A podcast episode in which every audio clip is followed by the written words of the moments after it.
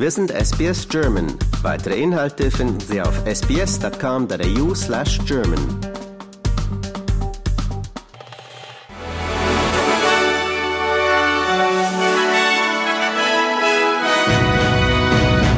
Sie hören den SBS German News Flash an diesem Donnerstag, den 27. Juli.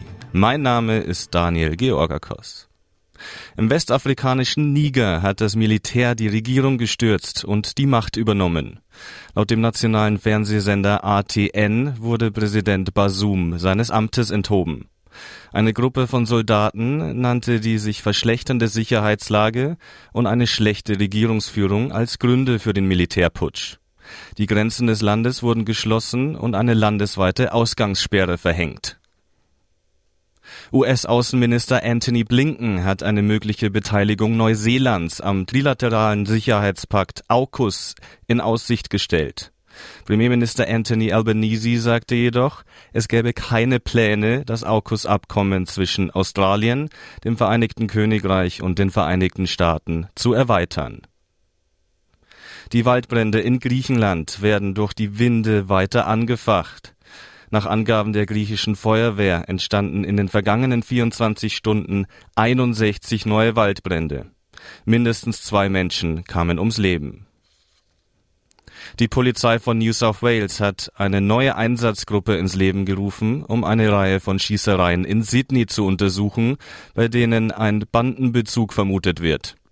Die Taskforce Magnus wird die Verbindungen zwischen acht Schießereien untersuchen, die bis zu dem Mord an Alan Moradine in Bondi Junction im Juni zurückgehen. Die Ukraine hat sich zu der Explosion bekannt, durch die ein Teil der Krimbrücke im vergangenen Oktober schwer beschädigt wurde. Der russische Präsident Putin bezeichnete damals den Angriff als terroristischen Akt, der auf die Zerstörung einer wichtigen zivilen Infrastruktur abzielt. Vor der niederländischen Insel Ameland geht der Kampf gegen das Feuer auf einem Frachtschiff auch heute weiter. Gestern war das Schiff mit knapp 4000 Autos an Bord in Brand geraten.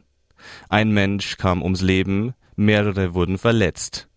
Direktes Löschen ist nach Angaben der Küstenwache gefährlich, da das Löschwasser das Schiff zum Kentern bringen könnte.